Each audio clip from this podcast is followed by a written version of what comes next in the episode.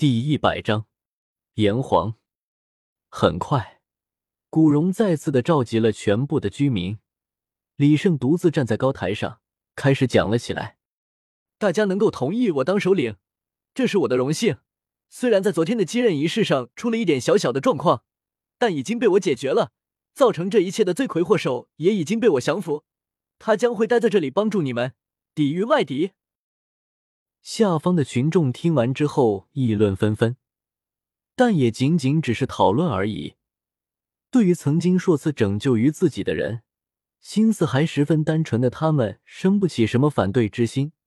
虽然死去的那两人的家人心情十分的悲痛，但还是放下了仇恨。没有叫嚷着让李胜杀死巨狼。李胜一直在注意着下面，特别是那两个死者的亲友。眼见他们没有什么特别大的动静，这才放下心来。虽然他曾经伤害过我们，但是他已经被我说服。刚刚从地下城中走出来的我们，需要这个战力，相信他一定不会让你们失望的。李生缓了缓，继续说道。来自新小群。